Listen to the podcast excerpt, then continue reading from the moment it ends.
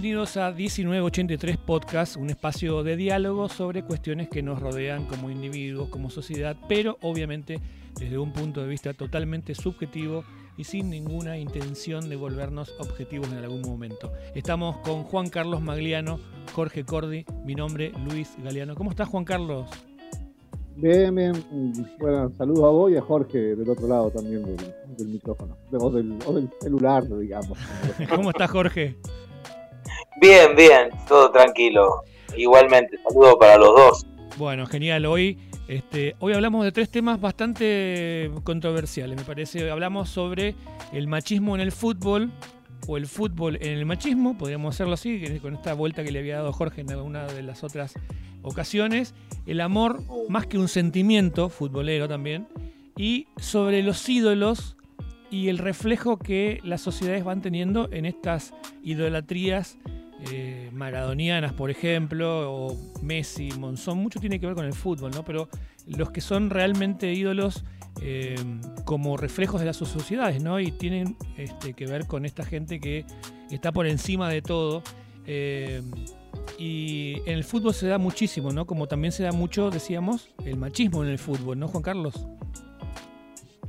Sí, a ver, la verdad se me ocurrió porque estoy viendo los partidos de Argentina viste que lo vi a través de la televisión pública, donde está la, chica esta Ángela Lerena haciendo los comentarios.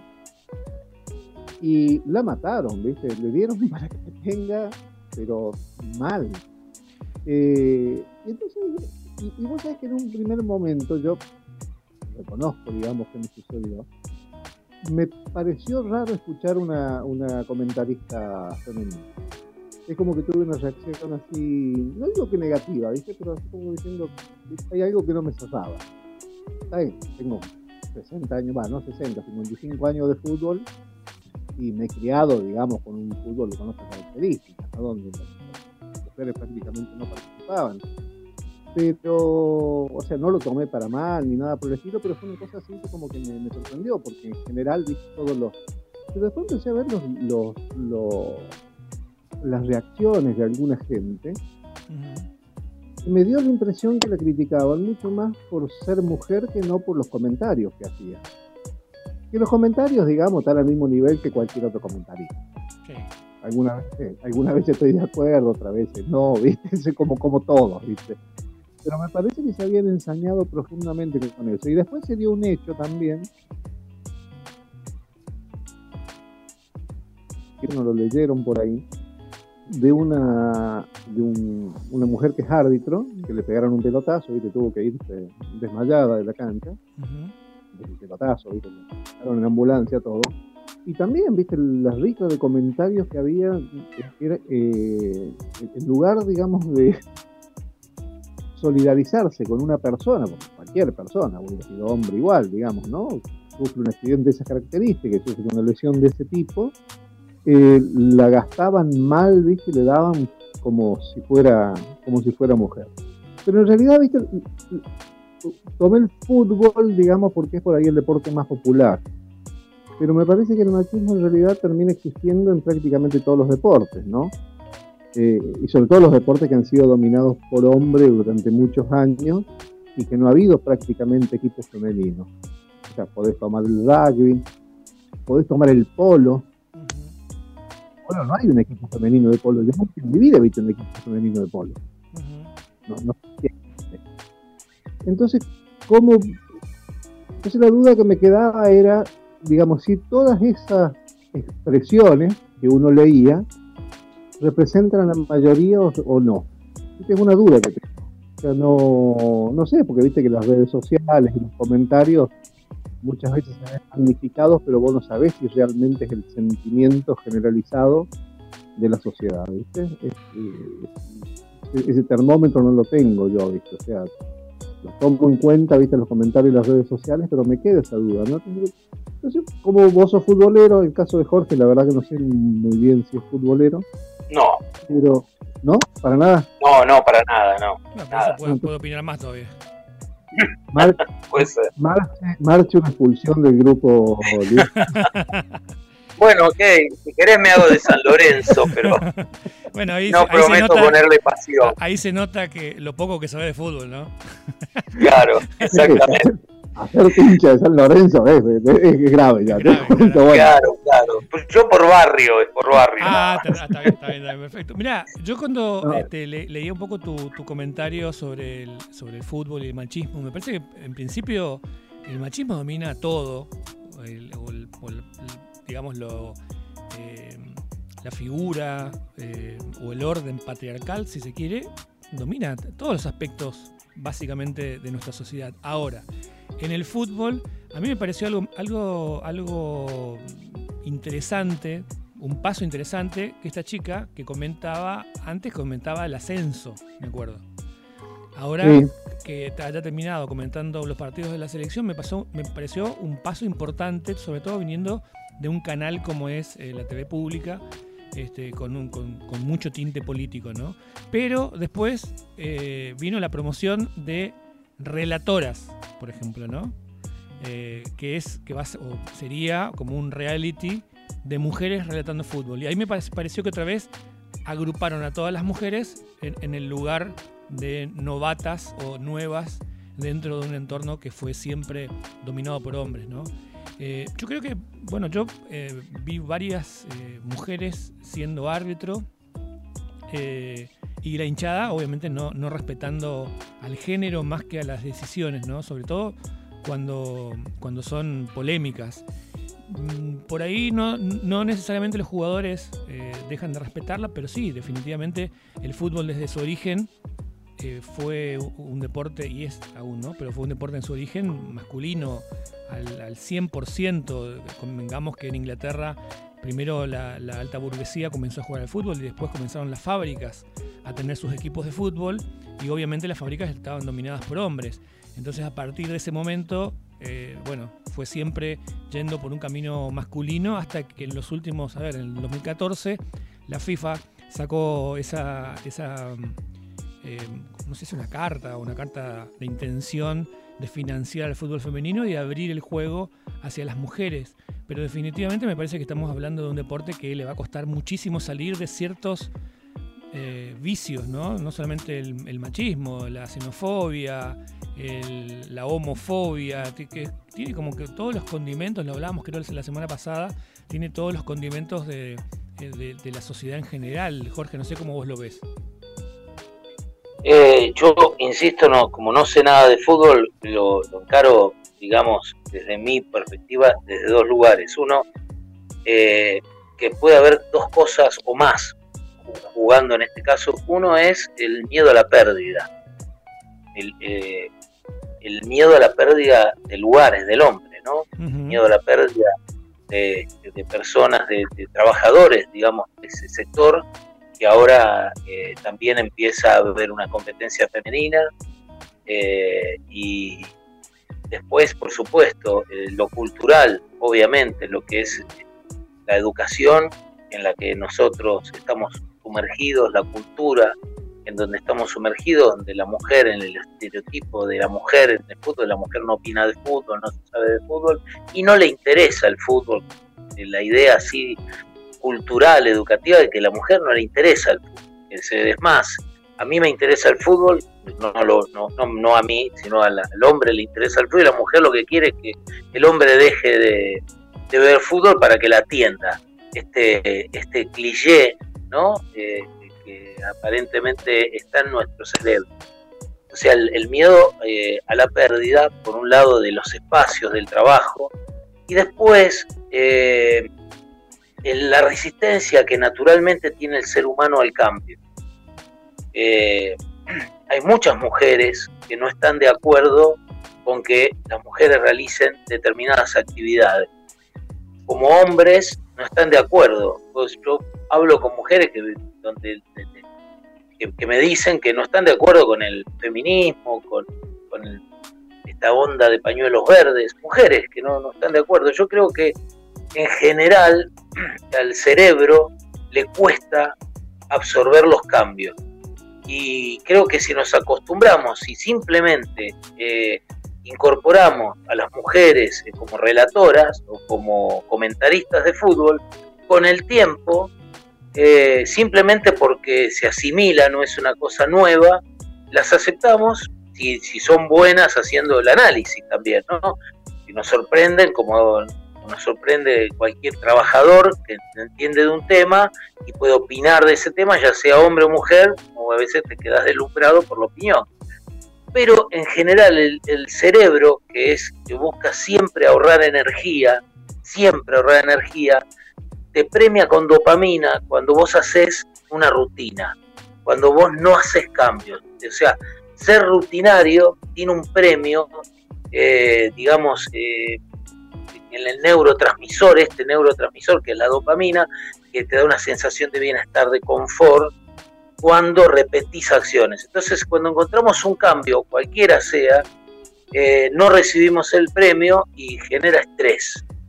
Eh, eso eh, lo hacemos naturalmente, ¿no? en transparencia, no nos damos cuenta. Y creo que hay una serie de factores, así dos de los que mencioné, pero que hay otros factores que nos, hacen resistentes al cambio, a la transformación. Por eso cambiar cuesta tanto. Si, bueno, si querés cambiar, cambiar. No, no, no es tan fácil hacer cambio. Bueno, creo que mucho de eso hay, ¿no? Porque nosotros estamos acostumbrados, sobre todo, a, bueno, comenzando por ahí más en el tiempo habrán otros, ¿no? Pero comenzando por José María Muñoz, que tenía todos los males que podemos llegar a esperar de un periodista deportivo, además de machista, era, este, hablaba en inglés, o sea, tenía términos en inglés, además era, era consonante con la dictadura cívico-militar y bueno, teníamos desde ese modelo hasta el modelo de, de, esta chica que no me estoy acordando el nombre ahora, eh, Ángela Lerena, la ahora. Claro, la que está ahora, que, es Ángela Lerena, sí, justamente. Y bueno, también Alina Moine, este, Chechu Bonelli, que son como referentes de una nueva generación, pero hablamos de cuatro o cinco nombres nada más, seis nombres máximo. Entonces, a partir de ahora, sí, obviamente, cuando eh, a ver, si Alina Moine da un comentario de fútbol, por demás está decir que eh, la figura de ella sobresale por el resto sobre el resto de los periodistas con un público mayoritariamente masculino. Ahora, la opinión que tiene me parece que es súper sólida. Lo mismo con, la chica esta eh, comentarista de la selección, que ahora es Ángela Lerena, que justamente lo que hace es tener una posición sólida, ¿no? Es decir, este, no, está diciendo cualquier cosa, sabe de fútbol, sabe mucho de fútbol, y este, pero como dice Jorge, seguramente nos debe pegar ahí en la dopamina, de la dopamina de la derecha nos pega, este, y no nos, damos, no estamos dando cuenta que, inconscientemente probablemente eh, sea el, tema de la resistencia a ese cambio, ¿no? Sí, yo o sea, obviamente, digamos que el, fenómeno este de, la segregación de dopamina por parte del ser humano es conocido y todo aquello que te produce placer te, segrega dopamina y se consolida en ese lugar de confort, ¿no es cierto? Como lo planteaba Jorge. Pero, o sea, que en el fútbol hay algo que yo no termino, o sea, no, no me termino de cuadrar algunas cosas. Porque hay como una especie de dicotomía entre las barras hay muchas barras en la República Argentina que están dominadas por mujeres. Muchas barras bravas. ¿eh? Sí, sí, eso es cierto. Hay muchísimas barras bravas donde la figura central, la jefa de la barra brava, es una mujer. Sí, y sin embargo, esos mismos, esa misma hinchada, esa misma barra brava, digamos que acepta el liderazgo de una mujer en un determinado ámbito, por más que sea ilegal, ilícito, que esté vinculado a todos los males del fútbol, reaccionan de una manera absolutamente irracional contra la presencia de la mujer en otro ámbito del fútbol. Es una cosa, viste, que no, no, no, en serio, no la termino de entender. Eh, no sé cuál es el fenómeno que se da. ¿Por qué una multitud de personas que aceptan, digamos, un determinado liderazgo, de golpe eh, no tienen más? ¿Se cortó? No, no, estoy, pensando. Yo lo que, lo que pienso, a ver, eh, hay un oficio que yo conozco que es el de los despachantes de aduana, ¿no? que es el mundo del, de la aduana, del retirar, del puerto. El puerto, normalmente el puerto, era un ámbito masculino, netamente masculino, porque eh, requería fuerza. Hasta que aparecieron las máquinas. Las máquinas que hoy se usan en el puerto hacen prácticamente inexistente la necesidad de que una persona haga ningún esfuerzo físico.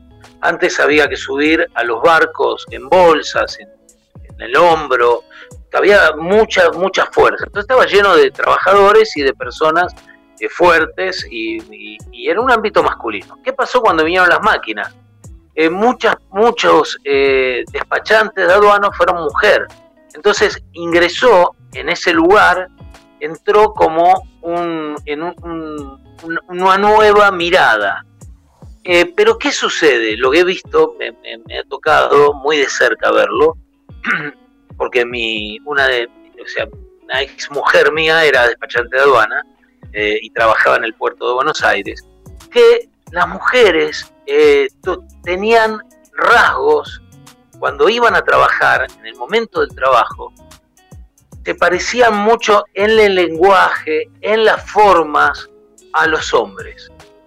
Era como que para estar en ese lugar en vez de ser eh, lo que eran, o sea, en vez de comportarse como era la persona, su femineidad, su manera femenina de ser, incorporaban cosas que tenían los hombres, en el lenguaje, en la forma de, moverse, en lo que decían, cosa que en privado, en otros ámbitos, serían incapaces de hacerlo. Entonces yo creo que, perdón. No, te quería hacer una preguntita, digamos, eran cargos jerárquicos. Eh, ella, no, no, viste, el, despachante de aduana trata con la aduana y trata con el personal que mueve cargas. Claro, eh, pero, digamos, ella, digamos, ejerce un poder en esa función. No, no, no, no porque es, eh, no porque es una persona que va, que necesita tanto de la aduana, que le firmen los papeles, que le saquen la carga rápido, que el camión salga rápidamente, que le, que le hagan el favor de bajarle el contenedor y ponerlo arriba del camión antes, o sea, eh, están las dos también, ¿no? Que al ser mujeres eh, pueden jugar con esa, con esa, con esa cuestión. Pero en, la forma de ser tenían que adquirir una personalidad mucho más fuerte que lo que uno se espera, ¿no es cierto? En, otro ámbito, incluso mi, mi, ex mujer tenía esa capacidad, era muy femenina, muy, muy, eh, con muy buenos modales, pero cuando estaba trabajando, no, tenía que pelear, se peleaba y al nivel de cualquier hombre, digamos, en, ciertas... Yo creo que tal vez esto que vos decís de las barras bravas, eh, las mujeres eh, se parecen más a los líderes de barras bravas, hombres, y se mimetizan con eso. Eh, y se me ocurre gente como la Raulito, que no era una barra brava y tampoco era, tampoco digamos era una líder, pero era como aceptado como un fenómeno similar. Sí, Tal vez, la Matosas en River, digamos. Claro, son, no, no son el estéreo. Perdón, dale. No, no, no, te iba, me, iba a acordar justamente de la gorda matosa. Bien, genial. Digo, son personas que no son, no tienen una característica femenina netamente, sino que se caracterizan por ser lo contrario. Eh, no sé, y me parece que puede estar como una radereza y además aparte tiene que ser tal vez más mala que un hombre. o sea, más, más agresiva, más con, más, mostrar como si tuvieran testosterona. Eh, no sé, es un aporte, no sé, no sé si es así, pero me, venía eso a la cabeza cuando vos lo contabas. Sí, bueno, definitivamente me parece que el fútbol es, es como, como, un, eh, como un ámbito de exacerbación de la masculinidad, por decirlo así, eh, llevada a, un punto extremo y donde probablemente sea más difícil de, que una mujer ingrese, sobre todo un, poco lo que sugería Juan Carlos, ¿no? sobre todo en, una posición de poder siendo árbitro o juez de línea o siendo una, comentarista que da la palabra, porque el comentarista, a ver, ¿qué, cuál es la función del comentarista de fútbol en televisión? decir lo que vos, o sea, contarte lo que vos estás viendo. Es decir, hacer como, como te, quiere convencer de que fue penal o que no fue penal según su visión y vos estás viendo el partido. Entonces hay una, una posición de poder ahí como lo hay cuando hay una mujer eh, siendo árbitro o siendo, este, siendo jueza de línea. Que la otra vez, por ejemplo, viendo un partido, no me acuerdo cuál, la jueza de línea se equivocó mal. Y se equivocó con, con bar y todo, pero se equivocó mal.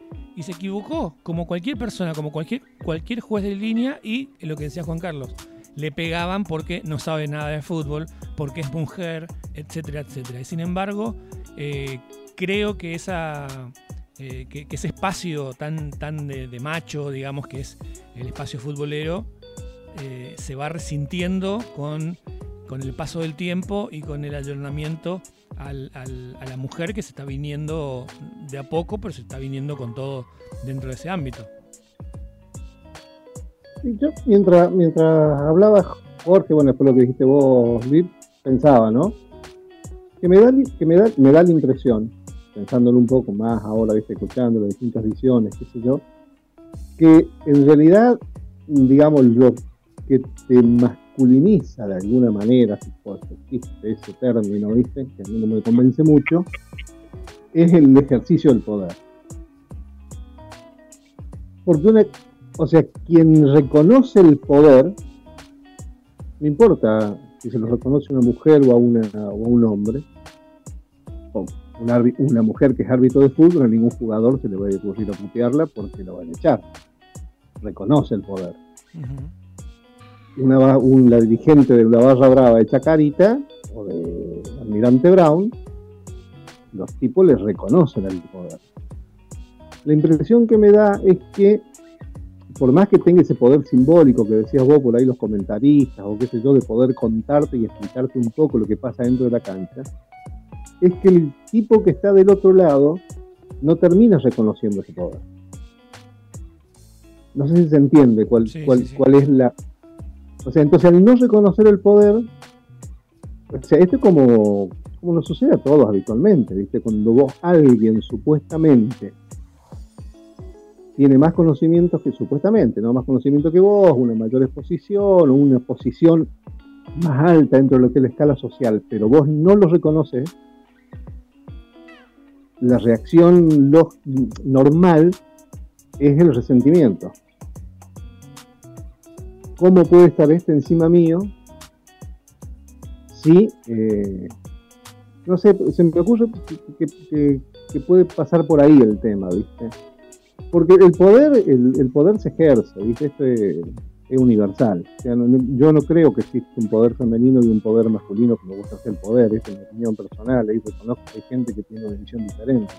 Yo no creo que Angela Merkel sea, sea femenina, no creo que Bachelet haya sido femenina, no creo que Dilma Rousseff haya sido femenina y no creo que eh, Cristina Fernández de Kirchner haya sido femenina en el poder.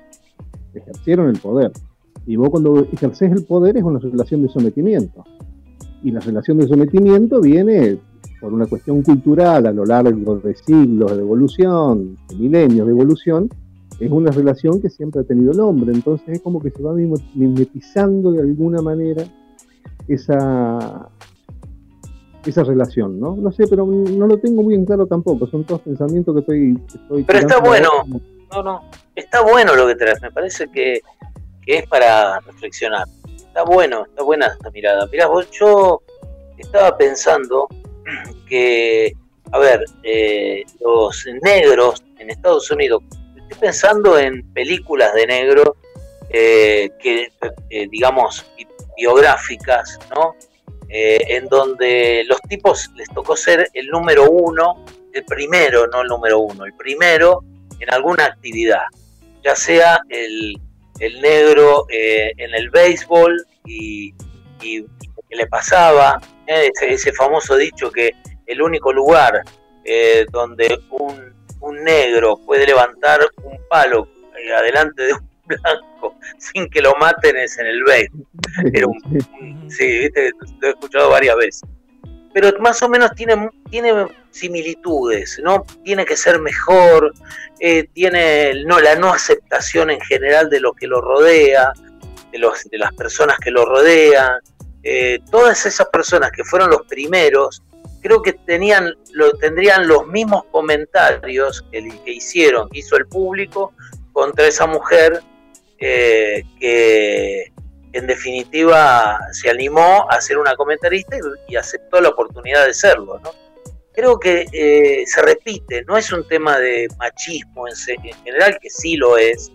Eh, digamos, si, en vez de machismo habláramos de racismo o la, una cuestión de clases, creo que se repite esto en el ser humano. Esto se repite en general eh, en el ser humano. Una cosa, o sea, cuando es racismo, cuando es cuestión de clases, también cuando es hombre o mujer, creo que pareciera como una especie de racismo, como si fuéramos dos razas enfrentadas que tienen la necesidad de unirse y de hacer ciertos convenios para poder estar juntos, ¿no? Sí, como sería como una como unas minorías, más allá que sean mayorías muchas veces, pero como unas minorías que, que, fueron históricamente postergadas. Es yo me estoy acordando, del, vuelvo a los inicios del fútbol, ¿no? que era un poco, como dice Juan Carlos, una relación de poder, eh, porque el fútbol estaba cooptado totalmente por las clases, eh, por la elite inglesa, ¿no? y cuando los dueños de la fábrica comenzaron a poner sus equipos con eh, obreros, no les gustaba nada jugar con los obreros, porque el fútbol el, fútbol era un, deporte de caballeros y era un deporte de elite. Y cuando la gente de elite no sabía jugar al fútbol, porque, pero tenía una fábrica y pertenecía a la elite, pero tenía una fábrica y tenía obreros, y comenzaron las transferencias entre, entre un obrero que venía de otra fábrica a, hacer lo mismo que hacían en la otra fábrica, pero le pagaban un poquito más porque jugaba bien al fútbol y armaba, armaba su equipo también comenzó a incomodar eso. Hasta que obviamente lo, popular del fútbol lo puso en el lugar donde está hoy. Pero tiene que ver también con, bueno, un poco con lo que decía Jorge, con, los, negros que llegaron a, lugares de poder, digo, me imagino mujeres, en este caso que llegan a, lugares de poder, no, no me imagino este, alguien diciéndole a Angela Merkel andar a los platos, ¿no? Obviamente, porque si no estaría, estaríamos en otro lado. Pero de igual manera me, da la sensación de que va por ahí, ¿no? Va, por el que ejerce el poder por, el, por sobre el que lo ejerció históricamente, ¿no? Y ahí comienza la, incomodidad. Bueno, me parece que ya, hemos hablado mucho, ¿no? Como, como para que seguir pensando. Porque es, todo muy, inclusive, a ver, el, fútbol, como la mayoría de las competencias deportivas, es un sucedáneo de las luchas tribales. Y las luchas tribales siempre fueron llevadas a cabo por hombres. O sea, es, es, una cuestión, digamos, atávica que venimos trayendo hace muchísimo tiempo. Y que, por supuesto, bueno, hay algunas excepciones, por supuesto, en la historia, pero mayoritariamente, digamos, es, la característica de todos los deportes, digamos. Es la, es la guerra por un medio más pacífico, digamos. No tengo que eliminar al otro, que es ganarlo, digamos, este, está estudiadísimo desde, todo punto de vista. Pero no sé, yo hay, cosas que no, no, las termino de, cerrar del todo, pero yo nomás, ¿eh? O sea, no. Eh, tampoco que me quite el sueño, lo voy a decir la verdad, ¿viste? no es que esta noche no pueda conciliar el sueño ni nada por el estilo, no voy a poder. bueno, no traigas estos temas porque yo no duermo después. es al revés. bueno, nada, bueno, este, hablábamos entonces del machismo en el fútbol y como no podía faltar este, que la semana pasada nos quedamos todos pensando en las infidelidades y nos quedamos pensando en, ¿y perdonaríamos una infidelidad? Jorge, este, ¿el amor es más que un sentimiento? no sé, eh, aparentemente, a ver, tratando de entender lo que es el amor, un tema que nos ocupa a nosotros, a la literatura, eh, al cine, eh, a los músicos, a la filosofía. nos, nos, rodea, nosotros decimos, bueno, el amor que yo, pero nos rodea. Este, investigando un poco de dónde, de dónde viene esto, cómo es que se produce en nosotros, para después saltar, digamos, al amor romántico de las relaciones con las personas, no solamente podés eh, hablar de amor en lo romántico, el amor está en todos lados, pero ¿cómo nace esto en nosotros? y eh, en, principio nace, hay un amor que es un amor que recibimos en forma gratuita, no tenemos que hacer absolutamente nada para ser amados y es cuando somos niños. Eh, cuando somos niños, nuestros padres nos aman sin necesidad de que hagamos ni de que cumplamos nada ni que hagamos nada. El amor es incondicional. Eh, y aparentemente, bueno, hay una, hay un, hoy hablábamos de un neurotransmisor que era la dopamina, pero el, neurotransmisor, la hormona neurotransmisor del amor es la oxitocina.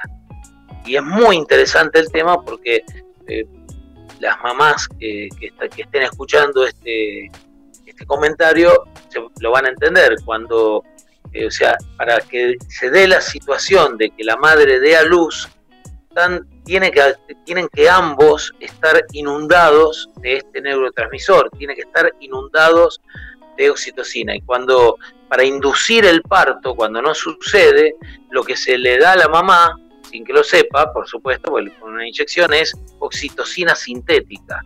O sea, la oxitocina, la hormona del amor, es la que cuando el niño nace forma un vínculo inquebrantable están tan, eh, digamos, tan inundado nuestro cerebro y el, de la mamá y el del bebé con esta, eh, con la oxitocina, con este neurotransmisor, que produce una cadena eh, enorme, una, una, cadena, una cadena, digamos, irrompible. Y después de esto, después de que sucede esto, en principio, la oxitocina juega un papel preponderante en todos, en toda nuestra vida relacionado al amor. Eh, o sea, el amor, además de ser una, digamos, de tener un contexto, eh, la capa, la cobertura de la torta, es un tema, digamos, de modelo mental, cultural, que está atravesado por la cultura. El amor, en principio, eh, es un tema biológico también. Por eso el título de la propuesta, que es el amor, es más que un sentimiento. Hay un tema biológico muy fuerte que juega eh, su papel en las relaciones humanas. Hago un espacio para que ustedes hablen también. muy interesante. Porque, porque, yo por qué digo esto, porque cuando yo propuse, la gente no lo sabe, pero cuando propuse el tema, ¿qué dijo Juan Carlos? Existe, el amor. ¿viste? Juan Carlos siempre te pone ahí la púa. Entonces digo, bueno, mira, hay un correlato biológico, pero ¿por qué decís, por qué dijiste que no?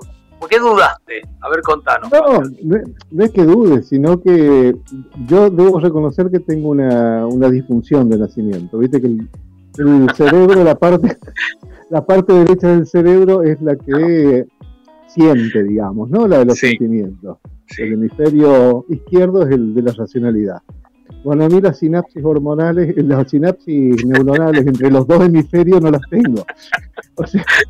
no hay red ahí, no hay, no hay puente, encarnación posada, no hay. Claro, lo que siento, siento, lo que racionalizo, lo racionalizo. ¿viste? Se, me, se, me, veo como que, que se me complica el tema.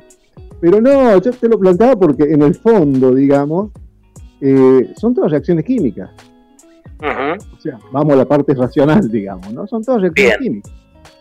Entonces, la, pregunta sería, digamos, si uno puede llegar a promover esas reacciones químicas en una relación o las puede destruir. Porque en definitiva son todas, viste, formas en que reaccionamos nosotros, reacciona nuestro cuerpo, reacciona nuestro organismo, dando determinados impulsos yo, pero yo tengo, yo tengo un problema que es en serio, digamos, yo cuando siento, siento, eh, y no, no racionalizo, ¿viste? Porque siento. Que lo siento. Bueno, pero ahí, ahí, estamos hablando eh, justamente de ver si, si realmente el amor puede ser definido a través de, eh, de, de, un... ¿De la racionalidad? No, o de un movimiento de hormonas, o de un movimiento de fluidos y un movimiento eh, casi técnico, digamos. No, no sé si somos tan robots. Me parece que cuando el sentimiento te, te aborda y, no sé. Ah, no, no, no, existen sentimientos. pero ¿por qué los sentimientos? No, los sentimientos existen, pero los sentimientos. No, pero no es, eh, me refiero al pensamiento mágico de que el sentimiento es algo incorpóreo, es etérico, se flota en el aire. No, no, los, sentimientos son, eh, es un producto, el sentimiento es un producto de eh, neuronas, neurotransmisores, hormonas, la testosterona que se comparte cuando se da el primer beso, la medida de la, belleza tiene que ver con la medida de la cara, con las medidas que muestran que una persona es sana. ¿eh? Una persona sana tiene determinadas medidas, entonces nos gusta o no nos gusta más o menos una persona porque hablo de lo biológico y de lo que eh, el primer impacto. Eh, todo tiene que ver con, la salud. Cuando elegimos pareja, decimos, che, pero ¿Por qué? Eh, ¿Cómo sabemos que esta persona es bella? ¿Cómo, ¿Cómo, decimos, bueno, cómo definimos la belleza en una mujer? Eh, y, bueno, y tiene que ver con medidas determinadas que nuestro cerebro percibe. ¿Cómo, cómo sabemos? Viste que dice, nos enamoramos con el primer beso. Ay, yo tengo que besar. Si besa bien, ¿y besar bien qué? Sí, cómo poner los labios, si hace mucha presión, menos presión, si saca la lengua, no saca la lengua, toda esta cosa asquerosa que hacemos los seres humanos. Pero, digamos, pero también hay un, ahí se comparten eh, químicos, olores. Bueno, la ciencia está muy, muy interesada en eh, entender la ciencia del amor. ¿Qué, ¿Por qué amamos? ¿Qué se, ¿Qué se dispara en nuestro cerebro? Bueno, pero ahí, ahí este, yo no estoy tan, tan de acuerdo con eso. Me parece que está bien. me, encanta. Está bien, me parece que está bien. Si vos, vos querés a ver, dedicar tu vida a, estar en un laboratorio eh, y viendo no, no. la oxitocina y demás cuestiones, está perfecto. Hay plata atrás. no, por supuesto. Hay plata atrás. ¿Qué te crees? ¿Que los laboratorios quieren saber eh, cuánto, por qué te enamoraste vos? No, los laboratorios quieren saber cómo manipularte. Esto, mira, los grandes estudios hoy, los grandes estudios que tienen que ver con esto, con los que nosotros nos divertimos y nos entusiasmamos, tienen que ver con las aplicaciones como Match.com, Badu.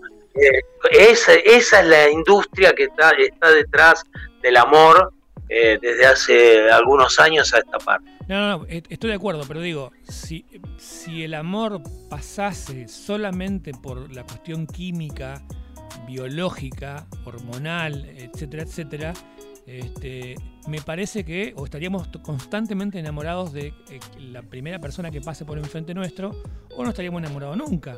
Entonces, eh, en el medio pasa una infinidad de cosas obviamente, ah, si hablamos de este, las proporciones del rostro, nos enamoramos siempre de la más fea, porque no está la persona más eh, simétrica frente nuestro, ¿no?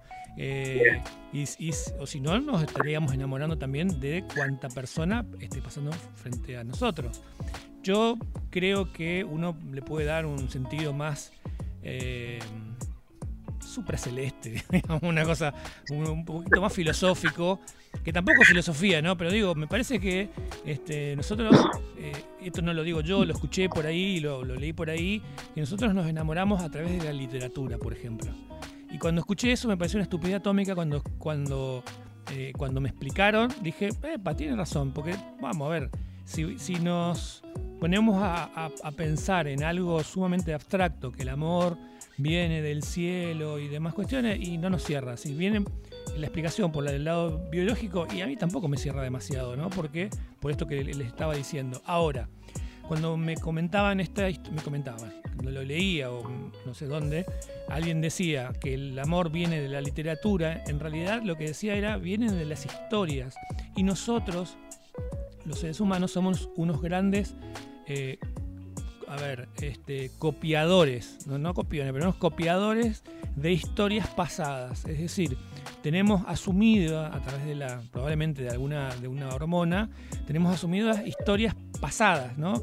Eh, todos queremos asumir el, amor de Romeo y Julieta, todos queremos asumir el amor de, los grandes, de las grandes historias de amor y por eso las las películas románticas todos queremos ser este, cuando Harry conoció a Sally, todos queremos estar dentro de historias que nos cierran y probablemente en algún caso, eh, cuando no nos está cerrando la persona con la que estamos entablando una relación, y probablemente la tiremos hacia eh, alguna historia que hayamos visto donde dos personas muy dispares eh, se enamoran y son felices, etcétera, etcétera.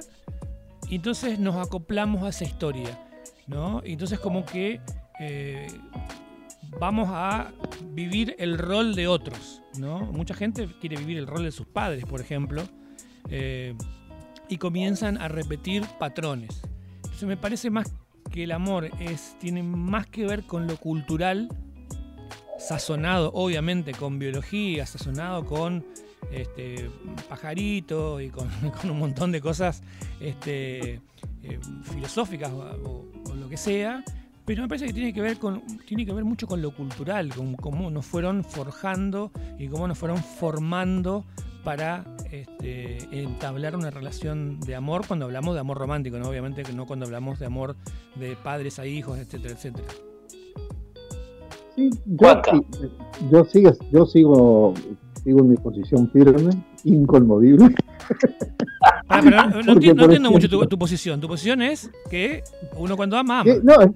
No, no, no, son reacciones químicas, digamos, que son adquiridas a lo largo de la historia de la humanidad. O sea, si vos cuando eras chico o joven leíste la historia de amor de Romeo y Julieta, tu cuerpo te fue liberando dopamina y oxitocina y te, te fuiste sintiendo bien. Son las dos drogas naturales, por llamarlo los neurotransmisores naturales, que te producen placer. Lo que vos haces después es tratar de replicar aquellas historias o aquellas sensaciones que te produjeron placer en un determinado momento. Bueno, ahí estás uniendo las dos teorías. Estamos, llegando a Corea del Centro. No, pero lo, que pasa es que, digamos, la, situación por la cual escribió Shakespeare Romero y Julieta fue basado seguramente en algunas otras historias que en algún momento escuchó cuando eran... Esto, por eso digo que es una construcción. Las reacciones químicas que nosotros tenemos, las reacciones naturales que tiene el ser humano, no es que vos las podés decidir por sí solo, yo reacciono de esta manera y todos tienen que reaccionar de la misma manera que yo. Hay gente que reacciona, digamos, no en un primer momento, no en un primer eh, vistazo o lo que sea, y que le produce placer, por ejemplo, la inteligencia de, de otra persona. Y no su belleza física, pero la reacción química es la misma. O sea, él internamente está liberando estos neurotransmisores que son los que los hacen sentirse atraídos a la otra persona. Sí, bueno, pero eh, hay, una, hay un factor de aleatoriedad eh, tremendo también. Claro, claro, porque en algunos, la mayoría puede ser la presencia física, en otros puede llegar a ser una, cuestión cultural, en otros puede ser una cuestión de clase, en otros puede ser, o sea, vos tenés, el abanico en el cual tenés es enorme no es que todos se enamoran de la misma cara, que todos se enamoran del mismo físico, que todos se enamoran de los mismos ojos, que todos se enamoran. Vos podés tener una afinidad musical muy grande con alguien y sentirte atraído por esa afinidad musical que tenés con otra persona.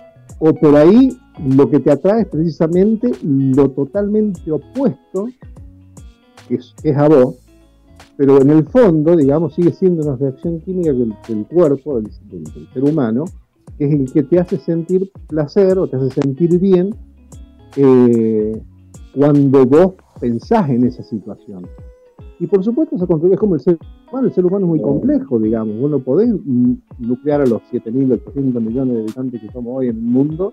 Eh, o sea, hay una. A mí, por ejemplo, no sé, qué sé yo, no, no. No sé, se me ocurre, digamos, pero eh, hay determinadas etnias que no me producen absolutamente ninguna, ninguna atracción, como seguramente habrá algunas otras etnias que no le producen ninguna atracción a otra. Esto se ha ido modificando fundamentalmente a raíz de la transculturalización que se ha dado en los últimos tiempos en el mundo, donde ha empezado a haber, eh, digamos, distintos tipos de, de, contactos multiculturales en los cuales se va todo mixturizando mucho más y entonces por ahí no hay un rechazo tan grande. Eso es una construcción cultural, pero la construcción cultural es que está siempre basada, para mí, ¿no? En esas reacciones que tiene el, que tiene el ser humano. por eso es que yo no, no, no, lo, no, no lo racionalizo, digamos. Yo siento, siento, ¿viste? Y cuando dejo de sentir, pues sentir. ¿Qué le va a hacer, hermano? claro, uno, digamos, no dice, no, no mide, no tiene un medidor de dopamina o de, de oxitocina. Pero olvídate de eso, olvídate. Eh, pasemos por, por acá. Eh, el, disparador, el disparador, o sea, lo que siempre está, siempre está detrás del amor es la biología. O sea, eh, claro, el objeto sexual del perro es la perra, ¿está bien? Y, digamos, el, digamos el, la idea no es porque se enamora, sino porque quiere, tiene el impulso biológico de reproducirse. No es que elige solamente porque, eh, digamos, eh, tiene amor o le surge un sentimiento. No, hay un impulso biológico de reproducirse. Eso está en nosotros. Nosotros, obviamente, que somos, tenemos una capacidad cerebral mayor, eh, producimos lo otro, o sea, el impulso es el mismo. Los neurotransmitores, hay en, hay en la rata y hasta en el, gusano. El gusano también tiene oxitocina, la rata tiene oxitocina, en todo el reino animal hay oxitocina y es lo que hace, lo que produce el acercamiento entre especies, la reproducción entre, especies. Bueno, nosotros no, no, no evitamos eso. Es nuestro disparador, es nuestro, eh, es el motor que mueve todo el, todo el mecanismo. Es más, eh, yo no, no, recuerdo quién de ustedes dos dijo, che, pero ¿cómo podemos reproducir eso? No sé si se podrá. Hoy se está estudiando en las relaciones de pareja para mejorar las relaciones de pareja un aerosol de oxitocina, o sea, se aplica eh, por vía nasal eh, oxitocina en las parejas y hay una, hay una, una prueba que dice que se lleva mejor. ¿Eh? O sea, hay un estudio que, analiza este, este, procedimiento y mejora la relación en las parejas, están más atentos, les lleva flores, qué sé yo, esto se ha medido. Pero digo, el disparador siempre es biológico y lo que nos pasa siempre es biológico. Más allá de eso, nosotros tenemos la capacidad de producir cultura. Por eso yo decía que no es solamente biológico, sino que nosotros a la biología le, le damos una explicación, buscamos una explicación cultural. Las mujeres eh, japonesas, que eh, cuando eran chiquitas, la, la, idea de la belleza de la mujer eh, japonesa era tener los pies chicos. Y para conseguir esos pies pequeños en la mujer japonesa, a los 12 se las, se las vendaba, desde muy pequeñas se vendaban los pies para que no crecieran. Entonces producían una atrofia en el pie, pero eso era belleza. Eh, en África se ponen unos aros, que seguramente lo deben haber visto en el cuello, porque consideran que las mujeres que tienen cuellos extensos, largos, eh, son más bellas. Entonces, desde chicos se le ponían unos aros para extender el cuello. Son mujeres con cuello. Y acá nos le agujereamos nosotros, le perforamos a las niñas eh, las orejas para ponerle un, una, un eh, ornamento, porque eso las hace distinguir que son mujeres, y además porque creemos que son más bellas. Y a eso y, le hacemos, le hacemos una perforación en, la oreja. Eh, eso es cultural, pero la maquinaria que mueve eh, y que la ciencia actual está proponiendo, porque está haciendo estudios a partir del avance en la tecnología, lo que lo cambia todo, es eh, cómo juega lo biológico y cómo elegimos y por qué elegimos eh, a las personas. Y cierro este comentario, esto estoy diciendo, lo cierro con algo que decía Dolina. A ver, estamos los tres en un bar, solteros. Los tres, en un bar, sentados en una esquina, solteros. Y vienen cinco chicas. Una de esas chicas es la más linda creo que todos los tres, creo que todos, podríamos decir cuál es la más linda. Si son todas lindas, bueno, pero digamos, podríamos coincidir en que una de esas cinco chicas, si sobresale su belleza, es la más linda. ¿Y cómo es que sobresale su belleza? ¿Cómo es? ¿Qué hay en esa, en esas, en esa mujer que es diferente? El cuello más alto, la simetría de su cara, la forma que tiene el cabello, el tamaño de su, de su cuerpo, si tiene mucho o poco busto, si es simétrica, si no. Sobre eso después sí, obviamente, está la cultura. Pero hay un modelo que es, eh, que es cultural, pero que también es biológico. O al revés, que es biológico. Chupate esa naranja. claro, que, es biológico y también es cultural, según lo que vos estás diciendo. Eh, sí, sí, eso es equilibrio, ¿no? No me moví un milímetro de mi posición. Creo sí, obviamente. Creo que está bien, no, no, eh, entiendo, entiendo lo de la biología, más o menos, viste, me tiraste un par de nombres que lo tengo que googlear, pero me parece, me parece que la construcción cultural, no sé si cultural, pero la construcción social, mejor dicho, eh, del amor me cierra, me cierra, digo, todas estas respuestas tienen que cerrarte a uno, ¿no? A, vos te tiene que cerrar.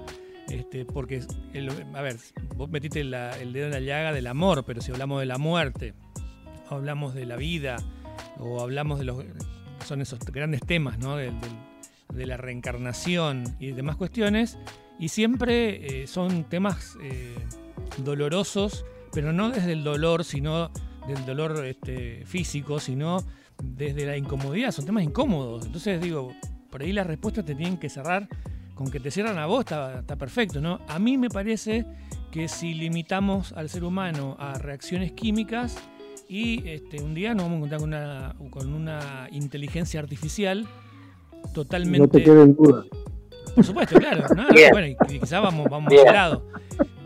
Pero nada, qué sé yo, me parece que, por ahí es, es como mucho más aleatorio, que sí, que generan hormonas y todo, está perfecto. Pero insisto que de alguna forma nosotros estamos, quiera Juan Carlos o no, está racionalizando su amor, porque si no tendría este, mucho más problemas, ¿no? De, los que podemos llegar a imaginar, ¿no? Porque este, uno tiene de alguna manera una, un, este, no sé, una autolimitación cultural, social, este, individual, personal, no sé cómo decirlo, pero digo, me parece que hay un, hay un montón de cosas que, juegan dentro de, esos, esos papeles que vamos teniendo, ¿no? Sí, sí, la cultura. Sí, exactamente. Nada más. Bueno. Pero es como, yo te presento una computadora, cierro con esto, por lo menos mi parte. Yo te presento a una computadora y te digo, mira, la computadora funciona de esta manera, de este programa, de esta manera, y, le ponemos un programa. Y la computadora va a poder hacer, digamos, dentro de los límites y de lo que la computadora puede hacer. La computadora no tiene brazos, por, por eso no te va a abrazar. La computadora no tiene ojos, por eso no te va, digamos, vos no vas a poder conectar a través de los ojos, eh, no vas a poder mirar los ojos de la computadora. Ahora, eh, sería como tratar de, decir que la computadora, que en la computadora hay como una magia, como que hay algo más eh, filosófico, y la computadora hace lo que tiene que hacer una computadora. Yo creo que el cuerpo humano, el cerebro humano, eh, tiene eso, y que después nosotros eh, le ponemos el software arriba, y depende de qué software hace determinadas cosas, pero nuestro cerebro quiere procrear y ese es, eh, o sea, trascender, eh, procrear es, es el, motivo por el cual nos vinculamos eh, y que después nosotros le damos una explicación y le agregamos un montón de cosas que son humanas, gracias a Dios, que lo hacen bello, que, generan existencia, que hace que nos podamos conectar, pero el impulso es, el, es biológico. Pero está bien, entiendo lo que decís, me encanta además. Eh, sí, bueno. Quiero creer, quiero creer. Claro, claro, claro, ahí está. Quiero, eh, quiero creer en lo que vos crees. sí, yo creo que hay, a ver, vos decís, este, vos tenés dos piedras, las le pegás una contra la otra y necesariamente tiene que haber una chispa y generás fuego. Ahora, agarrá dos piedras y hace fuego. Y no, es tan fácil.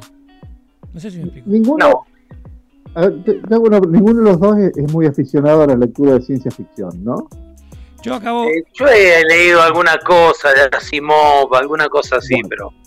Hablando de Asimov. Yo, yo me, acordaba más que nada de Anthony Vargas y, la naranja mecánica, ¿no? Me parece como que una cosa. No, de la naranja mecánica. Sí, bueno, pero, pero digamos. Lo, de la naranja mecánica, digamos, tiene, tiene ciencia ficción, más que, más que nada relatos fantásticos. Pero yo soy un lector compulsivo de ciencia ficción, esto lo debo, lo, debo reconocer desde muy chico, ¿no? Hay un cuento hablando de Isaac, Asimov que se llama La Última Pregunta. No sé si vos lo leíste, Jorge. no, no, llegó a mí. La Última Pregunta, que para mí es el libro más, el cuento corto más excepcional que se haya escrito de ciencia ficción. Eh, el hombre evoluciona, evoluciona, empieza a hacer cada vez máquinas más complejas, empieza a hacer computadoras cada vez más avanzadas. Y la última pregunta es, como se va acabando la energía en el mundo, si en algún momento se podía llegar a revertir el proceso de entropía.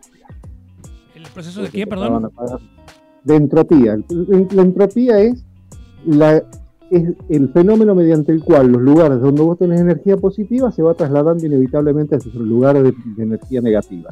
Con lo cual llega un momento en el cual vos tenés una estabilidad y no tenés energía, porque tenés, para que la energía fluya necesitas que haya un lugar que tenga energía positiva y otro negativa como el universo, digamos, se va agotando, cuando se agota del todo, digamos, cuando se equilibran las cargas de energía, supuestamente se acaba el universo, no, tenés, puede tener movimiento, no puede tener nada. Entonces iban haciendo estas, computadoras cada vez más sofisticadas, si alguna vez se podía revertir este proceso de entropía. Siguen evolucionando las máquinas, las máquinas, desaparece el hombre, queda una sola máquina etérea, y por ahí en algún determinado momento la máquina dice, sí, se puede revertir. Y se hizo la luz. asumiendo el papel de Dios, ¿no? Digamos. Claro. yo creo que nosotros, a ver, como, como, como seres humanos, ¿no? Nos sobreestimamos muchísimo en la capacidad que tenemos de manejar el mundo natural. ¿Y cómo, cómo, cómo se da esa sobreestimación muchas veces a través de la racionalidad? Tenemos que racionalizarlo todo. Tenemos la, necesidad imperiosa de racionalizar todo.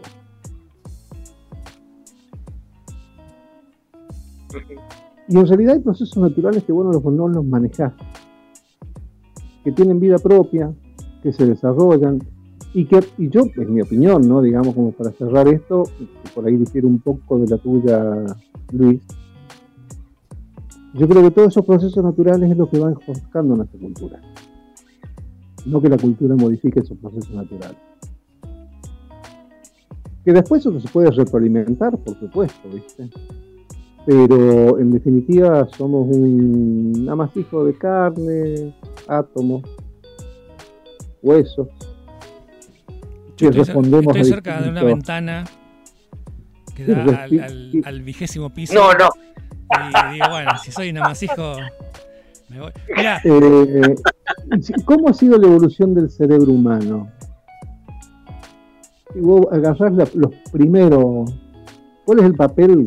Hay un libro muy famoso de Oparín, digamos, el papel del, el trabajo en la evolución del cerebro, tiene, ¿cómo se llama el papel del trabajo en la evolución del ser humano? Creo que se llama. O sea, todo eso culturalmente, pero se ha ido desarrollando a través de distintos procesos biológicos.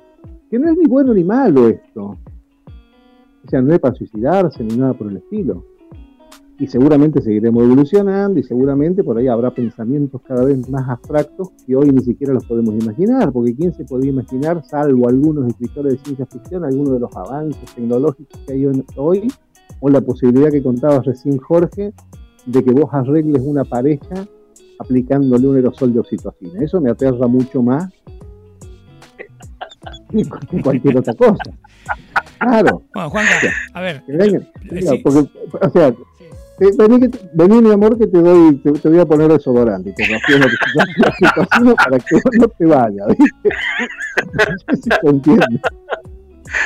Bueno, yo, eh, eh, hablando, hablando de, novelas de ciencia ficción, yo prefiero viste que cada uno prefiere la respuesta que No, le. ¿no? Y como yo no me voy a quedar con las ganas, digo, hablando de esa novela, yo tengo, tengo muy poca novela de ciencia ficción, o- al lado tuyo sobre todo, no me animo a, a hacerte frente, pero yo prefiero a Michelle Houellebecq con la posibilidad de una isla, o de la isla, no me acuerdo cómo era el título, y que es, eh, es un humorista, por decirlo, un humorista bastante, bastante complicado, pero es un humorista de nuestra época que tiene que escribir eh, su biografía para que la lea su, su próximo clon, ¿no?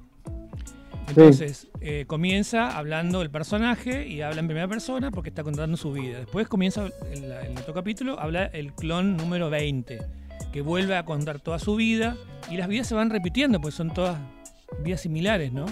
Sin embargo, el número uno, que es el humano, eh, es humorista, se ríe de cualquier cosa, pero el 250 no se ríe de nada. No sé si vos recordás, Juan Carlos.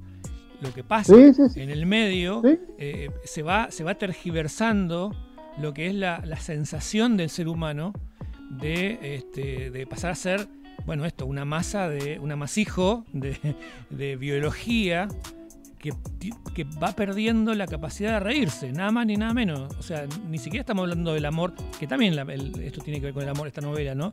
Pero va perdiendo la capacidad de reírse nada más ni nada menos. Entonces me parece que dentro de este amasijo de hormonas y demás cuestiones que estoy de acuerdo, tiene mucho que ver, también hay esa, está esa chispa que uno no puede generar con dos piedras y probablemente otra, otra persona sí lo puede hacer, un Boy Scout seguro, eh, donde no, no siempre uno más uno es dos, ¿no? en, en este ama- amasijo. ¿no? Entonces, digo, prefiero pensar, y insisto en esto de que a todos nos tiene que cerrar la, la ecuación para seguir viviendo tranquilos y yo cierro la ventana, ¿no? Y no, me, no, y no miro el, el abismo. Entonces, No, me no. cierra, me A- cierra a, nadie, a nadie le quitamos, a nadie le vamos a quitar el derecho a suicidarse. Entonces digo, me cierra muchísimo más la posibilidad de una isla donde vos decís, sí, es cierto, el tipo es re jodido, esto, lo otro, pero se mueve de risa de todo, hace chistes de cualquier cosa. Ahora, el último no lo puede hacer, porque va perdiendo esas va perdiendo capacidades, ¿no? Eh, Pero también puede ser al revés. bueno, o sea, Julio Beck lo, lo desde punto de vista, pero también puede verse un tipo absolutamente amargado ujú. Que va transmitiendo su, y al último se termina cagando de risa de todo. Perdón, No, bueno, Perdón, si- pero- lo hubiera, pero hubiera hablado- la risa también, no, pero la risa también tiene una función biológica. Bueno, bueno, pará, Sí, basta, sí, basta, basta, basta con la función biológica, porque si no la... vuelvo a abrir la ventana. Perdóname que te lo diga, Vuelvo- pero vuelvo a abrir eh, la tiene una ventana. función. No, no, no vuelvas, no abra la ventana, pero la verdad es esa. No, no, o sea, está- nosotros está somos claro. seres sociales, necesitamos acercarnos, necesitamos, este más, nosotros ahora nos estamos riendo. ¿Y por qué nos reímos? Y porque hay gente que Nos reímos ríe, para- sería en realidad. No, está bien, pero ¿por qué nos reímos? ¿Por qué? Eh, y porque a veces hay una atrofia eh, social. Bueno, ahí Y está. te puedo decir algo, mira, te voy a dar un ejemplo puntual.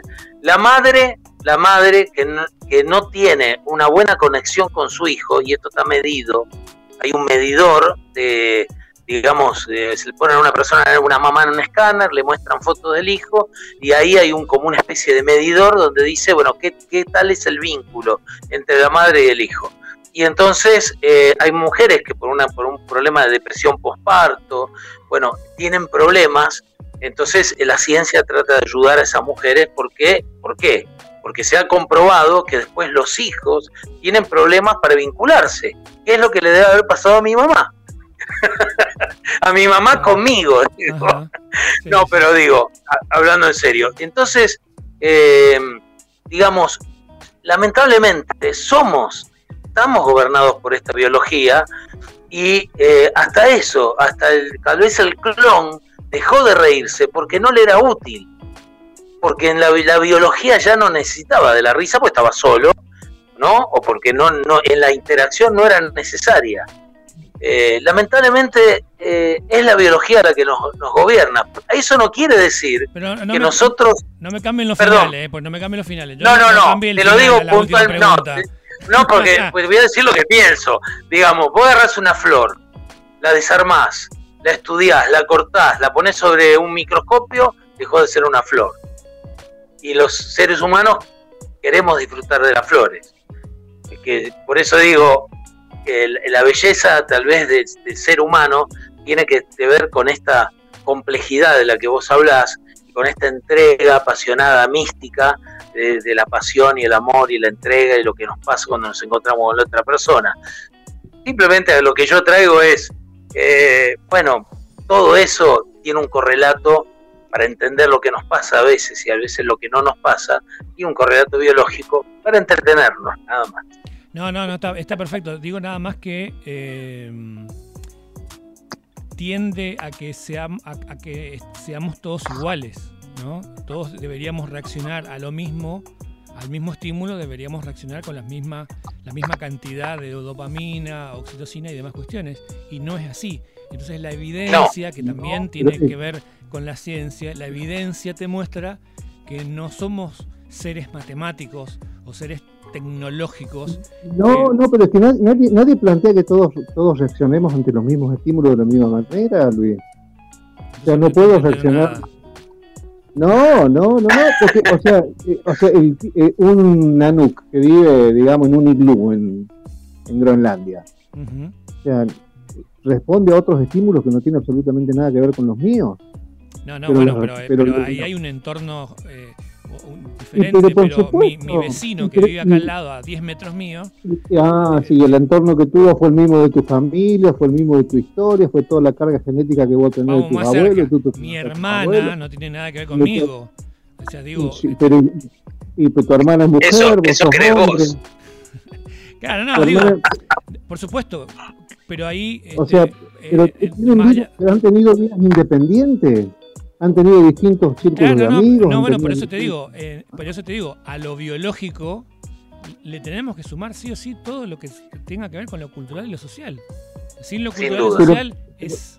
Obviamente, pero ella fue, ella fue generando respuesta en base a su función social, pero quien te determina, digamos, esa respuesta es la biología.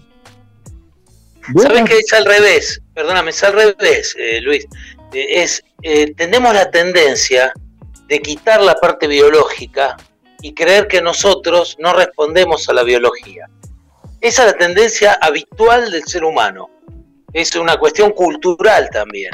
Es lo que nos han enseñado. Nosotros somos seres racionales y nosotros no tenemos nada de racional. Somos seres emocionales. Ahí, los disparadores. Ahí te creo más. pero las emociones, somos seres emocionales. Ahora, las emociones son un buen proceso químico en nuestro cerebro. Bueno, está bien, está bien. La, utopía, esa de que todos responden exactamente a los mismos a los mismos estímulos es la utopía que intentó construir de alguna manera lo que se conoce como el comunismo histórico. Bien. Fracasó. Fracasó rotundamente. ¿Por qué? Porque es imposible. No todos vamos a responder a los mismos estímulos, porque todos tenemos un entorno absolutamente diferente. Claro, ahí voy. Entonces, no es que somos seres biológicos solamente. Insisto. No, pero. Ya, sé que no, lo estamos diciendo, pero digo, en el peso, la biología tiene tanto peso como lo social. Porque si no, tenderíamos mucho más a ser similares unos a otros. No, si mi viejo me hubiera, me hubiera fajado de chico, yo hubiera generado otro tipo de. Mi cuerpo hubiera generado otro tipo de estímulo ante la, la, paliza que me pegara mi viejo. Exacto. Como mi viejo no me pegaba nunca, porque al tercer grito yo sabía que tenía que salir corriendo, eh, yo no, nunca tuve esa generación de esos estímulos desde el cuerpo. O sea, o sea, la biología vos, de alguna manera, para mí, ¿no? Lo que hace es determina socialmente qué aspectos vas tomando de la vida en cómo conducirte y cómo comportarte. Pero por supuesto que todos esos estímulos externos, muchos que son invisibles, absolutamente invisibles, a la neurociencia te dicen que si vos, por ejemplo, fuiste atendido mal en un bar que era que estaba rojo alguna vez, y vas otra vez con un grupo de amigos y decís, sí, mira, hay dos bares, y uno está pintado de rojo y el otro de azul, vos instintivamente te vas al bar, azul y no al bar rojo. ¿Por qué? Porque te quedó, digamos, esa carga de que en un bar que estaba, era todo rojo, te trataron mal. El mozo no te dio bola, te escupió el café, te sirvió las papas fritas frías.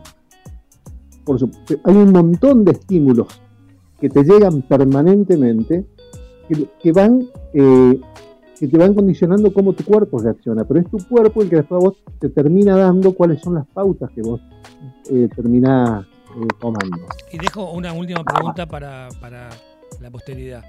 Me hicieron hace poco, ¿la neurociencia es el nuevo positivismo? ¿Cómo? Disculpa, no, ¿La neurociencia es el nuevo positivismo? No, yo creo que es una ciencia como cualquier otra que está avanzando y que va, hasta donde llega, qué sé yo. Bueno, nosotros estamos cerrando ya esta, este capítulo que obviamente deja mi tema fuera, este, como, como ya casi un... De nuevo el tuyo. yo creo que los temas que traigo yo tienen que quedar siempre al último. Es posible, es posible, es posible, pero bueno, yo creo que, los temas míos tienen que quedar adentro. igual, igual tiro, tiro como para que vayamos pensando en la semana, porque yo hablaba y quería relacionar también un poco está todo relacionado al final, ¿no? Con el fútbol, está relacionado con el amor, obviamente. Y quería hablar sobre el. Eh, sobre los ídolos, ¿no? Los ídolos que hemos tenido, pero no el ídolo de, de, Antonio Franco, de Talleres de Córdoba, no lo quiero relacionar, ¿no? Pero de Talleres de Córdoba, de River o de Boca, sino los ídolos con mayúscula, digo, Maradona, Messi, los que fueron número, uno, eh, no sé si Vilas podría llegar a entrar, Monzón seguro, eh, estos ídolos que, según, no estos, no, pero digo, según Freud, este, describen una instancia de la personalidad, eh, o de la, cultura, de la sociedad, denominada como el ideal del yo. Imagínense lo que fue Monzón, lo que es Maradona y lo que es Messi.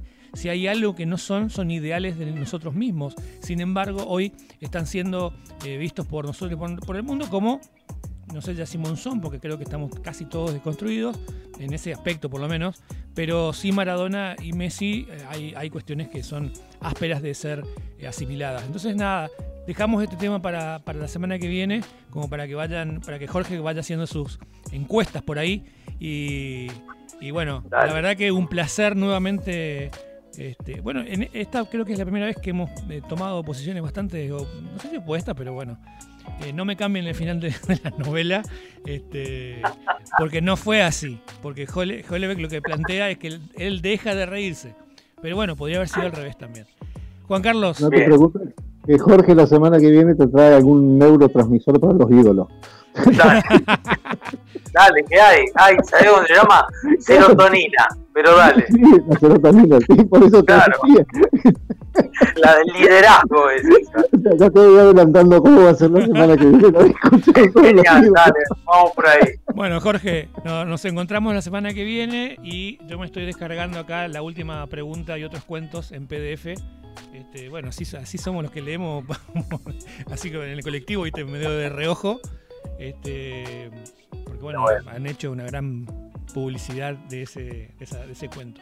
Gracias a los dos y bueno, nos encontramos la semana que viene. Esto fue 1883, el podcast que, en el que hablamos de irnos por las ramas. Chao.